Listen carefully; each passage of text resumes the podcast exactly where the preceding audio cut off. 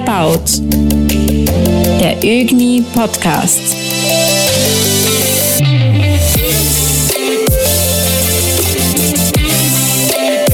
Hallo und herzlich willkommen zu einer weiteren Folge von Verbaut.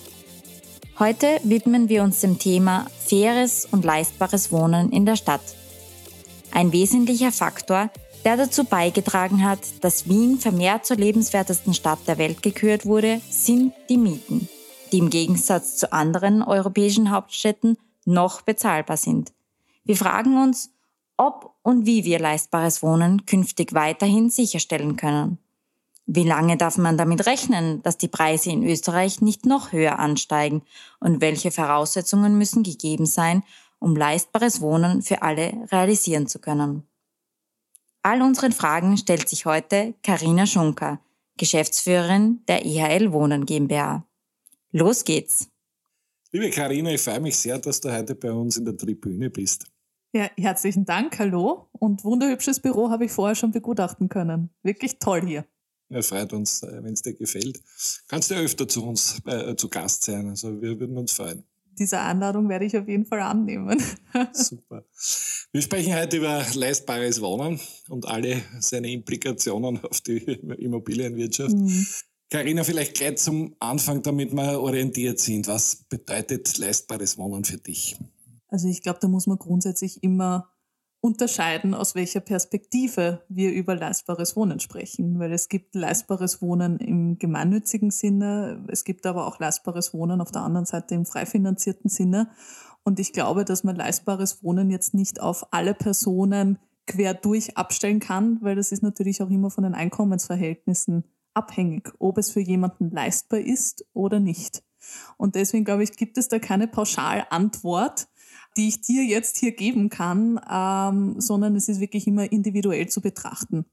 Wenn wir jetzt generell von leistbaren Wohnen sprechen, dann wird es jetzt im frei finanzierten Bereich in der Regel eben von der Mietkalkulation her so sein, dass man zuerst einmal runterbricht mit, wie hoch sind die Betriebskosten, wie sieht's aus mit der Nettomiete, wo landen wir dann unterm Strich pro Quadratmeter und dass man dann einkategorisiert, ist das jetzt für einen Marktdurchschnitt eher höher im Durchschnitt oder eher unterm Durchschnitt liegend. Und da kann man sicherlich grob unterscheiden, was ein wichtiger Faktor dabei ist, von der Lage her. Das heißt, lageabhängig werde ich entweder unterm Durchschnitt liegen oder über dem Durchschnitt. Und auf der anderen Seite auch vom Produkt. Spreche ich hier von einer Mietwohnung, ähm, spreche ich von einem Reihenhaus, spreche ich von einer Eigentumswohnung etc. Also das sind jetzt grundsätzlich so die Parameter, die da sicherlich ganz stark reinfallen, ob wir jetzt von leistbarem Wohnen sprechen oder nicht. Und wie gesagt, auch noch einmal sicherlich ganz stark vom Subjekt abhängig, ob er das als leistbar sieht oder nicht. EHL ist einer der bedeutendsten Makler in Österreich. Habt ihr eigentlich nur frei finanzierte Wohnungen im Angebot oder, oder auch gemeinnützige? Also großteils frei finanziert. Es kommt schon vor, dass wir auch mit Objekten betraut sind, die äh, mit Fördermitteln errichtet wurden und damit auch dem WGG unterliegen, sei es im Verkauf oder dann vielleicht auch in der Vermietung. Das sind ja Parameter, die wir als Makler auch immer vorab prüfen müssen, wenn wir jetzt eine Wohnung in die Vermarktung bekommen oder ein Auftraggeber an uns herantritt und sagt, bitte mach das für mich dann sind das genau die Dinge, die wir auch immer hinterfragen. Ist das jetzt eine frei finanzierte Liegenschaft? Wurden damals Fördermittel in Anspruch genommen für die Errichtung oder Sanierung? Und müssen uns dann anschauen, was bedeutet das für die Vermarktung? Also einerseits im, im Verkauf hat es jetzt seltenst eine Auswirkung. Also normalerweise kann ich trotzdem einen äh, freien Kaufpreis sozusagen definieren. Nur in der Vermietung hat es oftmals Auswirkungen und deswegen sehen wir uns als Sachverständiger, also wir unterliegen ja eigentlich dem Paragraph 1299 ABGB. Deswegen sind wir da auch verpflichtet, genau sowas zu prüfen. Das heißt, wir äh, hinterfragen das, gab es damals Fördermittel, stellen dann eine Anfrage an das Bundesministerium und schauen uns dann an, in welche Vermietungskategorie wir fallen, in, welchem, in welche Mietzinsbildung weil das ist unsere Verantwortung und da möchten wir auch immer entsprechend den Eigentümer aufklären. Also ja, solche Fälle gibt es auch, großteils aber im frei finanzierten Bereich. Lage ein Thema. ist ja interessant, wenn man sich die Entwicklung in Wien die letzten mhm. 20 Jahre anschaut, was alles eine miese Lage war und jetzt eine Top-Lage ist. Uh, umgekehrt eigentlich fällt mir nichts ein. Wenn jetzt zum Beispiel die U-Bahn in den nächsten zehn Jahren irgendwo hingebaut wird, mhm. wirkt sich das sofort eigentlich auf die Preise aus? Von einer unterdurchschnittlichen Lage zu einer guten Lage? Oder dauert es Jahre? Also wenn es feststeht, dass dort eine U-Bahn-Linie und eine Erschließung errichtet wird, dann hat man hier natürlich auch schon ein, eine ganz andere Argumentation, auch bei der Preisgestaltung. Also ja, das merkt man unmittelbar, wenn das feststeht. Je eher es dann aber in Richtung Fertigstellung dieser U-Bahn-Station geht, desto mehr spürt man es. Also es dauert dann schon in der Regel, gerade bei U-Bahnen spricht man ja von fünf, sieben Jahre, bis sie dann tatsächlich fertiggestellt sind. Da muss man natürlich auch diese Zeit so ein bisschen überdauern und das ist auch im Kopf von Interessenten verankert und ähm, wenn man argumentiert, da kommt ja bald die U-Bahn, dann sagen die, naja, das dauert ja noch ein bisschen. Aber natürlich spielt das da eine wesentliche Rolle, einfach die Zukunftsperspektive auch hier mit einzubeziehen. Wieder zurück zur Leistbarkeit. Äh, generell vermietet ihr viel oder makelt ihr viel mit Vermietungen oder ist ein Hauptgeschäft der Verkauf? Äh, sowie als auch. Also ich würde sagen, bei uns ist das sehr ausgeglichen von der Quote. Wir bewegen uns aber immer ganz klar mit dem Markt. Ja, weil der Markt sagt ja nicht, ich gebe jetzt gleich viele Objekte in den Verkauf und gleich viele Objekte in die Vermietung, sondern das ist recht dynamisch. Auch je nachdem, wie gerade die Marktsituation für Investoren ist, wie die Marktsituation von den Baukosten ist. Also es ist von vielen verschiedenen Punkten und Kriterien sicherlich abhängig, was gerade auf den Markt kommt. Zurzeit ist es nämlich so, dass viele, gerade die größeren Projekte, als Gesamtes verkauft werden an institutionelle Eigentümer. Also die, die Investoren schätzen den Wiener Markt sehr. Das ist ja auch was ganz Positives, dass der Markt ein sehr gesunder ist und deswegen auch geschätzt wird von den Investoren, die dann anschließend diese gesamt angekauften Projekte in die Vermietung geben. Das heißt, zurzeit haben wir die Situation, dass nur sehr wenig in den Einzelabverkauf kommt. Und demnach sind wir jetzt gerade mit sehr vielen Mietprojekten betraut und im Verhältnis ist halt der Kuchen dann im Eigentumsbereich ein Stückel kleiner. Wir hatten aber vor fünf Jahren genau die, die andere Situation, dass sehr viel im Verkauf war, im Einzelabverkauf und im Verhältnis nur recht wenig in der Vermietung. Also so bewegen wir uns immer mit dem Markt und gehen dorthin, wo der Kunde uns braucht. Wir verstehen uns aber sehr breit gefächert im Miet- als auch Eigentumsvertrieb, wo im Eigentumsvertrieb eben auch Vorsorgewohnungen dazugehören. Ich verstehe. Ähm, generell heißt es immer, es ist viel Geld am Markt von mhm. Investoren. Seid ihr jetzt abgesehen von den institutionellen auch private, wenn da jetzt das Angebot ein bisschen schrumpft, äh, merkt ihr das mit vermehrten Anfragen oder Verzweiflung, dass ich jetzt eine Wohnung kaufen will, aber gerade keine kriege? Also die Nachfrage insgesamt ist ja sehr, sehr gut. Ähm, egal, ob wir jetzt von Mietwohnungen oder Eigentumswohnungen sprechen. Und natürlich Eigentumswohnungssuchenden steht, so wie ich gerade vorher besprochen, also schon erwähnt habe, nur ein sehr geringes Angebot zur Verfügung. Also ja, wir haben da viele, viele Interessenten, die gerne wollen, die auch das Kapital haben, nur zurzeit recht wenig verfügbar ist, beziehungsweise ist Eigentum oder der Ankauf in Eigentumswohnungen ja sehr persönlich und emotional behaftet, gerade von Eigennutzern immer stark von der Lage abhängig, von vielen anderen Faktoren, weil es ja auch recht langfristig funktionieren soll. Also das ist schon einmal eine ganz andere Tendenz als jetzt bei Mietwohnungen, wo ich sage, ich habe so die Flexibilität, ich kann mich wieder rasch verändern. Das ist ja bei Eigentumswohnungen jetzt nicht so am Fokus. Das heißt, ja, wir haben da sehr, sehr viele Interessenten, die sagen, derzeit gibt es einfach nichts Passendes. Bitte haltet mich in Evidenz und wenn was kommt, gebt mir Bescheid, die wir über Monate, manchmal auch ein, zwei Jahre hinweg begleiten, bis dann wirklich was Hübsches, Passendes dabei ist. Mhm. Aber es gibt äh, viele Interessenten, es gibt genug Kapital, das investiert werden möchte von diesen Interessenten und die begleiten wir entsprechend recht, recht lang derzeit und versuchen passende Möglichkeiten bald einmal aufzuweisen.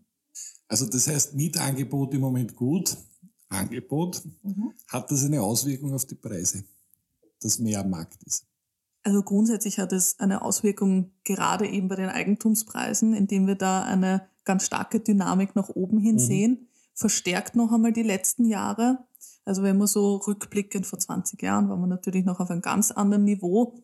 Dann hat sich das aufgrund des guten Angebots am Eigentumsmarkt wieder relativiert, dieser Anstieg. Jetzt die letzten Jahre, weil es nur so knapp ist, haben wir wieder deutlich höhere Preissprünge. Also das merkt man, wobei man das jetzt nicht nur auf das Angebot abstellen kann, sondern auch von anderen Faktoren wie Baukosten, Grundstückspreise ganz stark äh, volatil ist. Auf der anderen Seite bei Mietwohnungen, da ist es so, dass wir die Zuwächse der Mieten moderater sehen. Das zieht sich aber auch schon die letzten Jahre hinweg durch mhm. mit dem Aufwärtstrend. Es gibt mehr Angebot insgesamt am Markt, wobei das, was viele sagen, die Preise sind rückläufig, das nehmen wir nicht wahr. Wir sind mit vielen Nachbezugsobjekten betraut. Also wir haben ja nicht nur unser Steckenpferd in der Erstverwertung, sondern wir begleiten sehr, sehr viele Eigentümer auch in der Zweit-, Drittvermietung etc. Und hier gibt es aber keine Reduktion der Mieten, die zumindest auch ein Vormieter zum Beispiel gezahlt hat. Mhm. Also deswegen können wir ganz klar sagen, ja, die Zuwächse sind einfach nicht so stark, sondern moderater, aber es gibt auch keine Abschläge, die zu kalkulieren sind. Verstehe. Leistbarkeit bei den, bei den Mieten, wie wenn Sie euer Angebot so nur ganz aus dem Bauch heraus anschaut. Was würdest du als, als leistbar für eine Jungfamilie bezeichnen? Wie viel Prozent des Angebots, ohne jetzt einen Preis zu nennen, das steht in den diversen Studien, wie viel Prozent ist denn da ein Angebot für Leistbarkeit? Also dadurch, dass generell am Markt die Grundstückspreise zuwachsen, und auch das Flächenangebot natürlich gerade in den innerstädtischen Bereichen dünner wird, hat sich etabliert, dass jetzt so die Außenrandbezirke, da wo es noch mehr Flächenreserven gibt, da wo die Grundstückspreise noch günstiger sind, dass die sehr gerne angekauft werden, um Wohnraum zu realisieren. Und aufgrund dieser Parameter, weil der Ankauf schon einmal eine Spur günstiger ist, hat man dort natürlich auch Möglichkeiten, leistbaren Wohnraum zur Verfügung zu stellen und zu errichten. Mhm. Dort, gerade so, wenn man jetzt an über der Donau 21., 22., dort wird gerade sehr viel gebaut. Also das sind gerade der 22. Bezirk, das sind ja gerade so um die 90 Neubauprojekte in Errichtung. Das heißt, das ist eigentlich der bauaktivste Bezirk. Und dort äh, ähm, kann man jetzt eben sagen, wenn man jetzt nur so Gesamt Wien betrachtet, dort sind aber die meisten Objekte in der Verwertung und dort wird in der Regel auch leistbarer Wohnraum geschaffen weil alles, wie gesagt, mit den Kosten günstiger ist, dann redet man davon in etwa 60 Prozent. Okay. Ja, an leistbaren Wohnen, der dort errichtet wird. Ja. Muss man natürlich auch immer von der Mikrolage sich anschauen, ob das jetzt wirklich auf jedes Projekt zutrifft. Und wie gesagt, auch immer von der Perspektive des Interessenten, des Wohnungssuchenden abhängig. Mhm. Also da bin ich immer total vorsichtig. Ist genau dasselbe wie in die andere Richtung. Wie definiert man Luxus? Ich glaube, auch das ist sehr subjektiv und kann jetzt so pauschal gar nicht beantwortet ja. werden. Aber ich meine, ihr müsst ja das sehen, wenn ihr, wenn ihr, ähm, wenn eure, deine Mitarbeiterinnen und Mitarbeiter am Markt sind und dann versuchen, Wohnungen zu vermieten und du siehst nur verzweifelte Gesichter, dann kriegst du ein gewisses Gefühl, ob das Ganze mhm. leistbar ist oder nicht. Oder, oder habt ihr diese ein, diesen Eindruck nicht? Also grundsätzlich, es ist ja schön, dass Wohnungssuchenden derzeit ein sehr vielfältiges Angebot zur Verfügung steht. Und das, was wir anhand des Marktes, anhand des Angebots merken, ist, dass schon viele Interessenten deutlich mehr vergleichen, mhm. deutlich mehr Besichtigungen wahrnehmen, egal ob jetzt mit uns oder mit Kollegen und den Markt ganz stark vergleichen. Das heißt, so eine Verwertung von so einem Objekt, weil wir gerade viel Auswahl haben, dauert in der Regel derzeit eine Spur länger. Das heißt, ja, es kommt natürlich vor, dass jetzt nicht jede Besichtigung zu einem Abschluss führt. Das ist halt so. Aber schön für Wohnungssuchende derzeit, dass sie ein vielfältiges Angebot haben, vor allem eben auch im unterdurchschnittlichen Preissegment und da steht natürlich eine große Auswahl zur Verfügung und wir begleiten, bis wir was Passendes finden am Ende des Tages. Das ist aber eine total positive Nachricht, nicht? weil wenn man da in andere Städte schaut, ja. da kann sich keiner leisten, den Markt zu vergleichen, wenn er bei einer, bei einer Besichtigung würde zuschlagen, weil das ist möglicherweise die einzige Chance, zu einer Wohnung zu kommen. Nicht? Das ist ja das Schöne bei uns. Das heißt, wir, wenn wir besichtigen gehen, dann sind das auch Einzeltermine und keine Massenbesichtigungen, mhm. so wie in anderen Ländern, sei es jetzt in Berlin zum Beispiel, Beispiel, mhm. wo man Schlange stehen muss, dass man zu dieser Wohnung kommt und dann am besten noch ein Bewerbungsschreiben abgeben muss. Also da sind wir zum Glück nicht angekommen, weil wir Gott sei Dank trotzdem viele Flächen mobilisieren. Auch die Nachverdichtung immer ein ganz, ganz wichtiges Stichwort ist, um jetzt so ein bisschen dieser Flächenversiegelung und Verbetonierung entgegenzuwirken. Da können wir schon stolz drauf sein, dass wir da immer ganz gut mit der Nachfrage, also dass man darauf reagieren kann. Wobei das war ja auch ein, ein Prozess, der erst die letzten Jahre erwachsen ist, weil vor fünf Jahren waren wir noch nicht da, mhm. äh, dass man sagt, Nachfrage und Angebot ist so weit einmal im Einklang. Okay. Ja, also das, das war jetzt auch ein Prozess über die letzten Jahre, was aber auch klar ist, weil wenn Baubewilligungen ausgesprochen werden, bis zur Fertigstellung spricht man von zwei bis drei Jahre.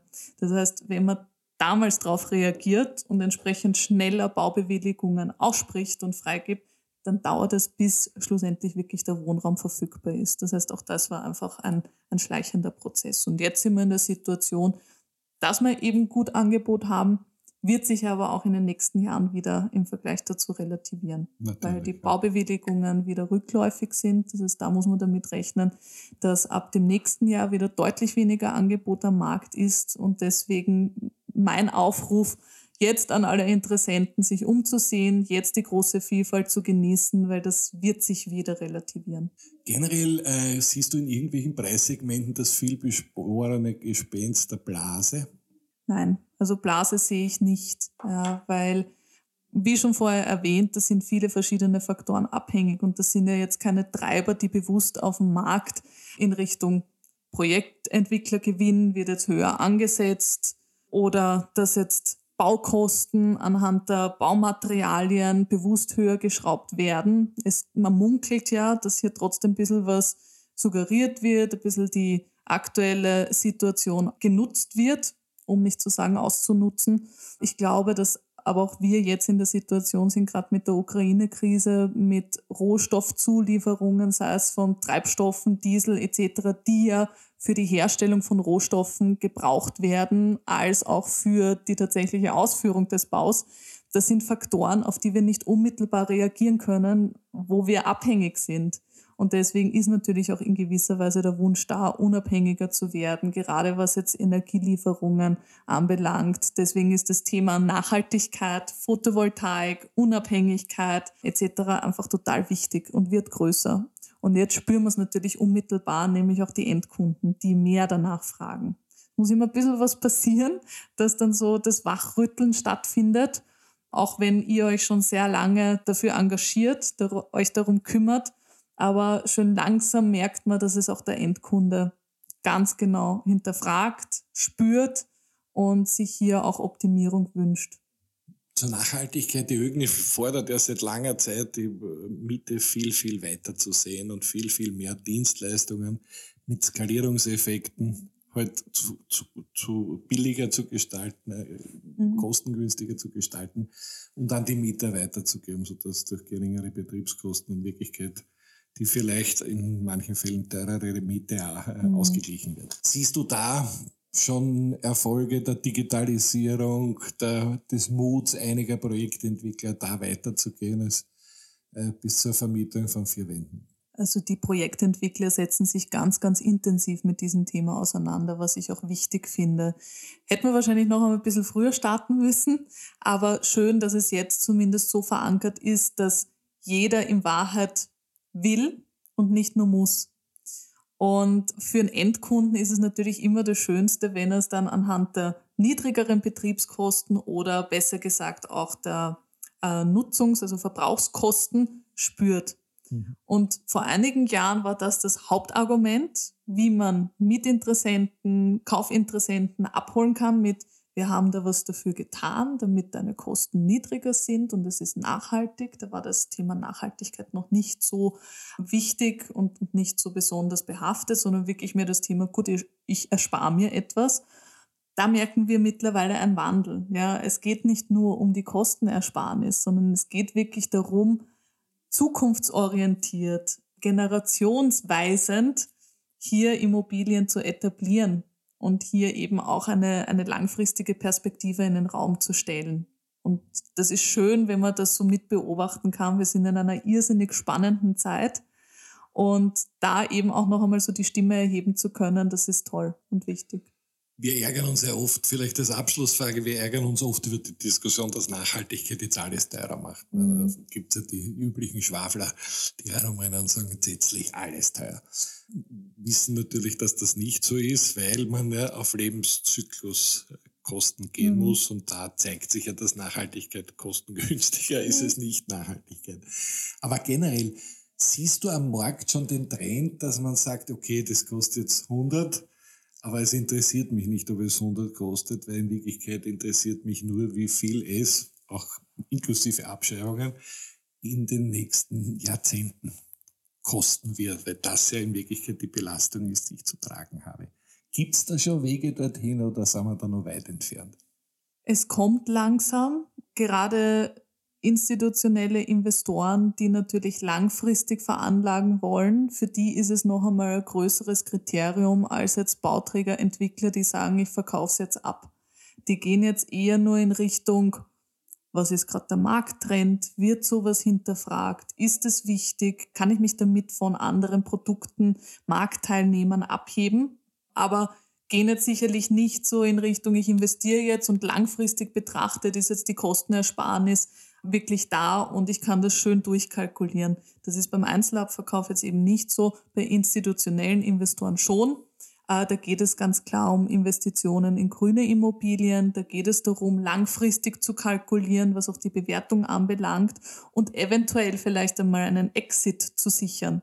Und wenn es bedeutet, mein Gebäude ist nicht zertifiziert und ich kann es in, sage jetzt mal, fünf oder zehn Jahren schon nicht mehr weiterverkaufen, dann ist das natürlich auch ein, ein wichtiger Punkt, beziehungsweise auch für die Bewertung der Immobilien selbst. Ja, die haben ja Bewertungssysteme und das wäre für die nicht leistbar. Und ja, die kalkulieren entsprechend langfristig. Und das ist auch, auch gut so. Ja, dass es nicht nur der Endkunde genießt, wenn die Kosten laufend ein bisschen günstiger sind, sondern auch ein Investor entsprechend kalkulieren kann. Super. Karina, vielen Dank für das Gespräch. Vielen Dank, dass du bei uns warst. Hat uns sehr gefreut. Danke für die Einladung. Wir werden weiterkämpfen. Ja, unbedingt. Und wir können das Thema immer äh, vertiefen, glaube ich. Aber es hat mich sehr gefreut, dass wir uns jetzt einmal so dem widmen konnten und das Thema anstoßen. Danke für die Einladung. Gerne. Wir hoffen, auch diese Aufnahme hat Ihnen gefallen.